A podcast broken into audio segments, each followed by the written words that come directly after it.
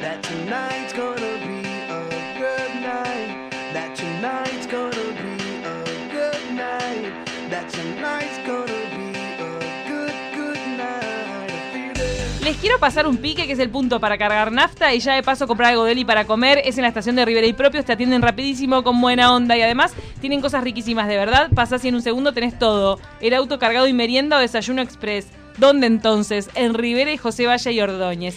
Ex Propios. Y además, que no decaiga tu mañana, porque hay que seguir con fuerza, como cuando tomas unos mates con Canarias para seguir con todo. Fuerza, tu mate lo tiene. Tu mate tiene lo que importa. Canarias, el mate de mi país. ¿Y ustedes, del otro lado, tienen teléfonos inteligentes o miden a través de su celular sus cosas de salud, por ejemplo, presión arterial, caminatas, corridas, nadadas?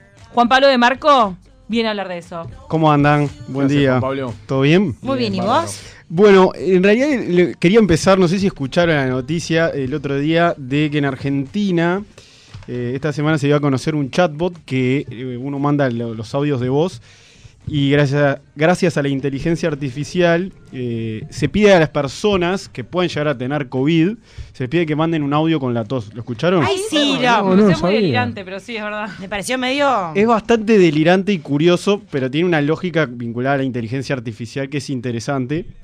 eh, que en realidad ahí sí se puede llegar a entender que parece algo tan absurdo, pero en definitiva tiene, tiene coherencia. Y, y eso fue lo que me hizo pensar en esta columna, ¿no? De cómo la tecnología se puede llevar a la salud A ver, rápidamente. pero había un programa X que te captaba en la debilidad de la voz o algo si vos tenías COVID. Exacto. O sea, lo Para que, mí medio Robiño eso, es como... Lo que hicieron, lo que hicieron ellos fue eh, analizaron un conjunto de personas que tiene COVID y que uno de sus principales síntomas es la tos. Entonces, Y cómo te modifica la voz también. Exacto. Yo un día que parecía el Ronco López. Y establecieron como un patrón a partir de esos audios, ¿no? O sea, diciendo, bueno, dijeron, el algoritmo o la inteligencia artificial me da de que si esta persona tose de esta manera, esta persona es pasible de que tenga COVID. No es que definitivamente tenga. Una señal. Es una señal, exacto. Entonces, las personas pueden mandar su tos, su audio con la tos, y si coincide con los patrones de los casos positivos, le recomienda a la persona hacerse el test. Como todo lo que funciona en inteligencia artificial tiene errores, eh, hicieron como un estudio, o, o por lo menos hicieron un primer relevamiento a ver cómo le fue a esto. Y mm, analizaron 2.687 audios y le recomendaron testearse 554 personas. A ver. De esas 554, ¿Cuántas fue que hicieron? ¿2.000? Dos mil. Do- 800 y pico. 2.687, o sea, personas que mandaron Sí, el sí, audio. Un 20% fue a hisoparse, más o menos. Exacto, y 433, 436 resultaron positivos en su Opa. hisopado y 118 negativas. No está tan mal. Ahora, me decís 118 negativas, bueno, pero fueron 436 Bueno, le positivas. embocaron O sea, bastante bien. Ahora, ¿qué pasa si yo guardo un audio de una tos de alguien con COVID? Mariano me pasa su audio de COVID. Y yo digo, chic, esta es mi tos. Y no es mi tos. No, pero después te vas a hisopar igual. Esto Bueno, no es ¿Quién un lo va a querer hacer de testeo. mentira? Claro. ¿Sabes cuánta, gente se quiere quedar en su casa en cuarentenas eternas para pero- no laburar? pero después te tiene que dar positivo claro. el test. Es una forma de acelerar el proceso de eh, ayudar al sistema a hisopar gente y tener resultados buenos. Pero bueno, entonces eh, es como que la tecnología está ayudando, a veces con estas, estas formas bastante curiosas, pero está ayudando al fin a, a- a temas vinculados a la salud. Eh, también eh, durante la pandemia se empezó a, a- a pensar si eh, los relojes inteligentes han ayudado. No sé si ustedes Yo han no usado tengo- o utilizado Ah, sí, yo tengo un Apple Watch. Que lo uso para salir a correr. para salir a correr. Es como, bueno, mucha gente lo, lo utiliza con fines absolutamente deportivos y nada más. Dani, me ¿qué te dice? Háblame No, porque yo no a mí nada. me gusta el, el reloj porque me llegan los mensajes ahí de WhatsApp, porque puedo responder, puedo tener llamados, puedo ver el clima, todo a través del Dale, pero reloj. decime lo, lo nuevo. Eso, ¿qué, ¿Qué te dice cuando salís a correr? Me mide los kilómetros, me mide las pulsaciones. Eh, por ejemplo, cuando arranco en un círculo cerrado, que estoy robando la guita, tipo, porque estoy cansada, me, me arranca a hacer como una alerta, tipo, dale, flaca, arranca a correr, porque esto es robar la plata, Ah, ¿en tipo. serio te- te metele- dice? ¿Te cir- capta eso, digamos? Pero Te eso es genera una- un círculo mm, verde, te dice círculo cerrado y vos estás tipo ahí, como haciendo así. Tirándote una selfie, viste, yo O sea, mal. o si estás sentada, te dice parate también. Si lo tenés Y también me dice que tome agua, tipo, hidratate, hidratate. ¿Pero eso es una app adent- eh, que viene con Apple o es una app aparte que te tenés que bajar? Trabajar. Yo tengo, eh, bueno, esta es la que te digo, es del reloj misma, la del circulito tipo Mirá. círculo cerrado es misma del reloj. Bien. Además, descargué una aplicación de una marca deportiva donde me ayuda a, a controlar mi ritmo y me hace después una gráfica de mi, rendi- de mi rendimiento en la semana. El martes rendiste un montón, el miércoles no rendiste nada y ahí voy como midiendo.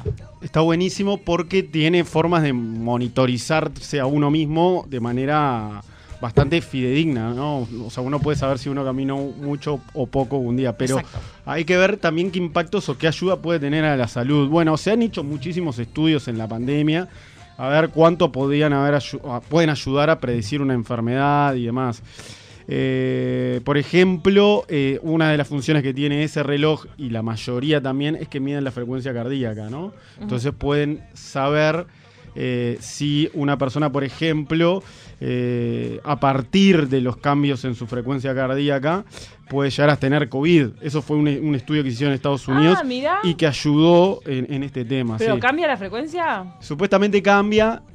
Ahora, hay estudios también que dicen, y también muchos médicos que dicen, bueno, está bien, es una herramienta de, de diagnóstico o una herramienta de evaluación, pero bajemos la pelota, tampoco es que te va a dar Claro. a predecir una enfermedad de manera Para, y estamos bastante hablando. clara, ¿no? Ahí estás hablando del reloj, Apple Watch o los celulares. Porque el celular mío, ¿me puede agarrar las pulsaciones? Yo no sé. En realidad, la mayoría de relojes miden, o sea, los relojes más o menos smartwatch que se conocen, miden la frecuencia cardíaca. Después hay otros que son pulseras, no- capaz que no la miden, pero tienen otras funciones, te permiten, un poco lo que decía tú, que, te permiten eh, conocer cuánto caminaste, cuánto corriste y demás. Eh, eso depende un poco del modelo que elijas. Obviamente, cuanto más dinero inviertas vos en el dispositivo, eh, mayores prestaciones. Prestaciones te dan. Ahora, ¿puedo hacer una acotación? ¿Cómo están los que tienen estas aplicaciones y, eh, el reloj, celular, lo que sea, que están compartiendo las capturas? ¿O soy yo que tengo muchos en mis redes? Yo lo, he- yo lo he hecho, pero ¿sabes? Yo- Meta a compartir captura de que ya corrí, fui por acá, fui por allá y no sé cuántos metros. Yo lo hago cuando me va bien. Que hace mucho Pero tiempo que no hace me va años bien. que no veo una captura tuya, perdón. ¿Sabes desde cuánto no me va bien? Desde hace un año. Cuando tuve el primer COVID la P1, yo No. corría todos los días, de lunes a sábado, religiosamente lloví todo. días, todo de lunes a sábado, pero le metía pata, tenía equipo de lluvia, todo, 5 kilómetros. Metía velocidad. Cinco, mirá Sí. bien. Y Bien. compartía porque en 5 kilómetros hacía mucho, porque estaba entrenada. Después quedé afectada en cuanto a la respiración, me fui dejando, dejando, dejando, y no lo hice. Tengo una voluntad de empezar a, a- a trotar ahora, de volver de a un poco. Un año poquito. después recién. Un año después. Mirá. En el mismo nivel que el año pasado. o sea, en el No, no, voy a arrancar a trotar porque no sé si puedo correr. Yo metía en 5 Pero kilómetros. pará, vos, ya pasó una. Me parece que es más psicológico que. que No, es vagancia, es vagancia. No, y el tiempo, a veces es el tiempo de la voluntad. Es como que te descon- desconectás. Ah, por eso, porque secuela no tenés que Necesito, tener ser- ninguna. necesito tener ya. como un avatar que me conecten a una fuente de energía y ahí volver a... Bueno, hubo un estudio de, de la Comisión eh, Honoraria para la Salud Cardiovascular acá en Uruguay, el año pasado se divulgó, que habla un poco de cómo los dispositivos móviles pueden ayudar. eh, hablaba más en general de la tecnología, pero hacía una mención al tema de los relojes y hablaba de que es eh, eh, el tema de la. como para tener una certeza de si se compra un reloj y te mide la frecuencia cardíaca, si realmente sirve o no, ¿no?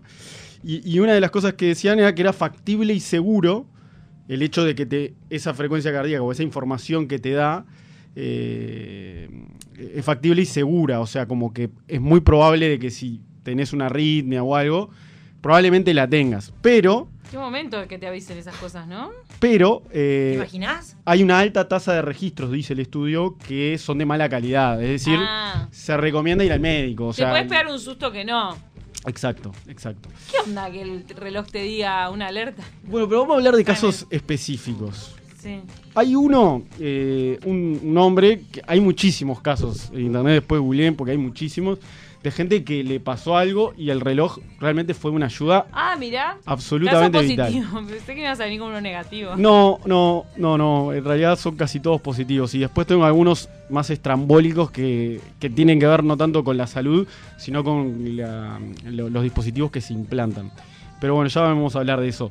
Una persona llamada Brandon Schneider fue al Mm. hospital después de sufrir un dolor abdominal bastante fuerte durante unos días. Dijo, voy al hospital. Fue al baño del hospital eh, y de repente se cayó. Esto no tiene que ver tanto con la frecuencia cardíaca, sino con una función que tiene el reloj. Eh, fue al baño, perdió el conocimiento, de repente cayó al piso. Y el, y el reloj tiene una función que al detectar una fuerte caída, si el usuario no responde en 45 segundos, se alerta al contacto, eh, a un contacto de emergencia que uno tiene configurado. mirá.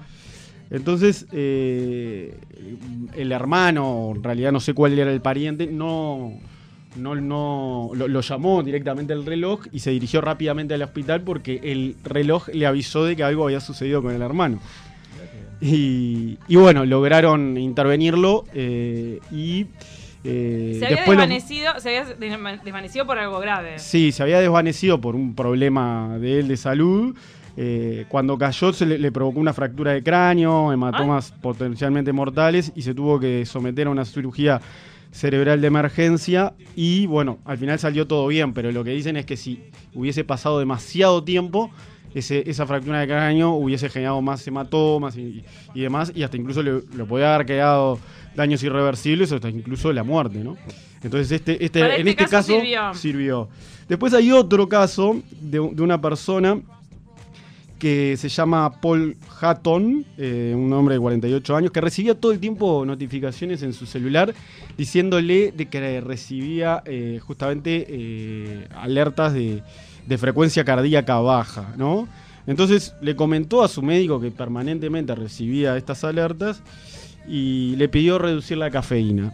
El tipo redujo su cafeína eh, en su dieta diaria y las notificaciones continuaban. O sea, el reloj continuaba eh, notificándole que eh, tenía una frecuencia cardíaca baja, ¿no? Entonces acudió a un especialista que lo diagnosticó y mm, le, le- le diagnosticó un tipo de arritmia cardíaca que, que le implica la presencia de latidos adicionales y gracias a, Ah. esas- a esas advertencias la persona se pudo operar y hoy mejoró su, su calidad de vida. Estos son como dos ejemplos de cosas que pasan, le pasa a la gente y puede cuidar su salud con la ayuda de la tecnología. Pero ¿hasta dónde puede ir esto? No sé qué creen. O sea, ¿hasta dónde puede llegar Una advertencia de estas. o el poder de la tecnología como para ayudar a las personas? Sí que se puede conectar como el botón este de mm, que es de- para los adultos mayores. Bueno, también hay muchas empresas de comunicarte directamente con un centro asistencial. Claro, ese, ese botón, eh, mi abuelo lo tiene y de hecho habla con un parlante que tiene un sonido tan intenso que puede escucharse de- desde toda la casa. Es un- simplemente un reloj con un botón. La persona lo aprieta y puede comunicarse. Y de hecho esas empresas también buscan generar un vínculo con los pacientes eh, y a veces los llaman porque sí para ver cómo están, pero es una forma también de, de, de- de, bueno, de controlar y de cómo la tecnología ayuda. Pero bueno, ¿hasta dónde puede ir la tecnología para ayudar a las personas? Y hay avances que son increíbles que están sucediendo y que sucedieron este mes, por ejemplo. Uno es eh, de tres pacientes parapléjicos que no podían eh, mover ni sentir las piernas y volvieron a caminar gracias a un implante que estimula eléctricamente su médula espinal. Esto salió eh, a la luz este mes eh, en la revista Nature, que bueno, fue una de las que homenajeó a Gonzalo Moratorio. Sí, sí, sí. Era más prestigiosas. Es, es una de las más prestigiosas. Entonces, En- este caso eran cuadriplégicos ellos. eran parapléjicos. Parapléjicos, ahí Sí, sí, sí, sí. Y el cerebro, o sea, lo que sucede y explican los médicos eh, eh, en ese artículo es que en general el cerebro envía un mensaje a la médula espinal indicándole que estimule un conjunto de células nerviosas que a su vez después te activan los músculos y demás, y eso que lo que te permite caminar. Bueno, estas personas no, no, no, no, no podían hacer esto y le implantaron 15 electrodos que permiten a estas personas caminar. Entonces, Un eh, montón. es, es un montón y las personas lo lograron. Y, Sí. y es, y es como una muestra de cómo también, de cómo estaba evolucionando la tecnología a un punto de ayudar a caminar a personas que no lo podían hacer, ¿no? Sí, la verdad que sí, sí. Suena bastante milagroso. Suena Como que la bastante ciencia, los milagros de la ciencia. Y después este caso, que me parece hasta gracioso, eh, yo lo entrevisté a este hombre cuando vino a Uruguay. Eh, es un hombre muy, muy particular y está como, tiene toda una rosca interna, que es el, el, eh, el ciborgismo o el cyborg y personas que creen que son mitad electrónicas o mitad tecnológicas ¿Oh? y mitad, eh, mitad eh, Persona. personas y la verdad que e- es increíble el caso. Esta persona vino a Punta del Este a un congreso de tecnología que se llama Campus Party y fue como una revolución, se armó toda un- una movida Pero es ahí. un señor. Es un señor, un señor, se llama Neil Harbison, es un español nacionalizado británico, eh, que nació con una enfermedad que se llama acromatopsia. La acromatopsia es la imposibilidad de ver en colores, es ves en blanco y negro. Blanco y negro. Entonces es este, este Es lo hombre... que dicen que tienen los perros, no está demostrado tampoco. Está ¿no? demostrado, ahí va. Eh, esta persona se implantó un- una antena en el, en el cráneo que le permite, eh, eh, que, que integra un chip que convierte las ondas de luz en frecuencias de sonido. ¿Ah? Y, es, y, y esta persona las percibe como notas musicales.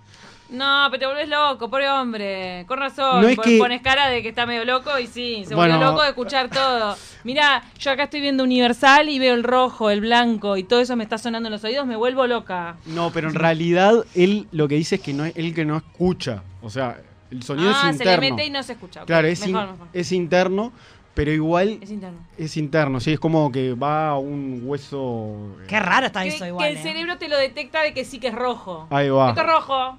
Exacto, pero él va, va al supermercado, eh, contaba en la no, nota, no eh, y dice que bueno, es como escuchar una canción de Lady Gaga, porque no sé, es como muchos colores, y es como que tiene toda una rosca. Paña palos. disparate, ¿eh? No, no, y esta No persona vino, vino, vino a Uruguay y bueno, eh, y estuvo contando un poco de su experiencia y de cómo, bueno, tuvo algunos problemas él porque, claro, o sea, e- es tan loco lo que, lo que hizo que tenía problemas para que sea eh, que lo, lo autoricen como una persona, porque claro, ¿cómo vas a tener un... Le dijeron, cuando fueron a sacar la foto para sacar el pasaporte, le dijeron, sacate ese aparato de la cabeza. No podés. Mirá, Porque es visible. Y él, romántico. y él decía, esto forma parte de mí, esto soy yo, o sea, esta antena soy yo, no es algo externo. Esta, eh, soy, yo soy es esto. visible. Claro, es visible. Después mírenlo porque es, es una persona que ha dado muchas charlas vinculadas a estos temas y que tiene mucha rosca con esto, eh, pero bueno, es hasta dónde puede llegar la tecnología a su más extremo, ¿no? aplicada, la, la tecnología aplicada al cuerpo para la salud. Para la salud. mejorar la calidad de vida. o mejorar la calidad de vida. Eh, claro, este es el caso más extremo, pero hay otros que quizás no, no son tanto y que pueden ayudar. eh, y que bueno, se está pensando también de que lo- el futuro de los relojes inteligentes, los nuevos modelos, puedan ayu- ayudar a las personas con diabetes a medir los, Ah, claro. los niveles, o sea, cosas Bueno, que sean hay más una, masivas. hay una app que, ya que nosotros nos vamos, pues estamos en la hora, hay una app que supuestamente sirve para las mujeres embarazadas, que se lo ponen en, Ah. en la panza, el teléfono, y va como detectando los latidos del bebé, y en el- la pantalla del celular te va marcando eh, cómo está el, el feto. Ah, mirá, no lo sabía. Y te aparecen a- aplicaciones como para descargarlas de un Ay, celular. ¿será posta, posta confiable? Ay, ay, ay. Bueno, ese es el tema, ¿no? Aparte, me genera duda cómo, o sea, ¿qué tiene el teléfono que puede traspasar? O sea, porque los aparatos de ecografía son especiales. ¿Qué tendrá un celular para que vos te lo pongas en la piel? Mm. O sea, porque si no, María, yo ponerle que tengo Es cálculos en los riñones, me hago ecografías en el riñón, ¿me entendés? Sería como rarísimo. No, pero eso ya. Yo creo que eh, como conclusión es como que puede ayudar y sirve como insumo para evaluar, pero bueno, creo que lo mejor Si es ir al tenés- médico. ¿no? El médico Sí. es el médico. Pero para dudas o algo, si lo tenés, está bueno Chiqui, utilizarlo, chiqui. prestarle atención. Bueno, Juan Pablo y Marco, ¿vos vas a ir a ver a la vela puerca? ¿Sacaste entradas? No saqué, no saqué, no, estaría bueno. Bueno, porque al regreso de la tanda vamos a charlar un poco sobre ese tema, ¿no? Hay un cruce de versiones sobre posibles fechas y hay un montón de gente con la entrada en la mano que quiere saber cuándo es que tiene que ir al estadio. Sí, y además las personas que sacaron esa entrada para un sábado, que era el sábado Ah, 19 de marzo, pretenden que, que siga, sábado, que siga siendo un sábado. Es fundamental que se mantenga el día de la semana, que sea un sábado y obviamente que, que no sea un sábado muy lejano al 19 de marzo. Por eso la fecha del sábado 2 de abril es muy posible. Lo es que una nos- fecha seductora. Es lo que nos decía Ricardo Lombardo hace un rato en la entrevista que le hicimos en Punto de Encuentro. ¿Nos vamos a la tanda? Sí. Ya volvemos. Gracias, Juan Pablo. y bailo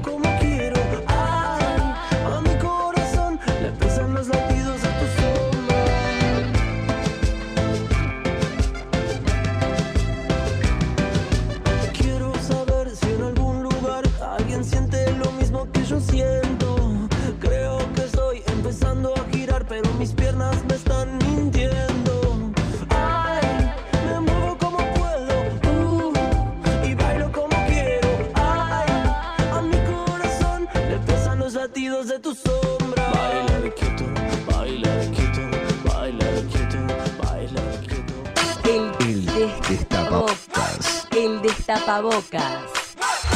Bocas, bocas.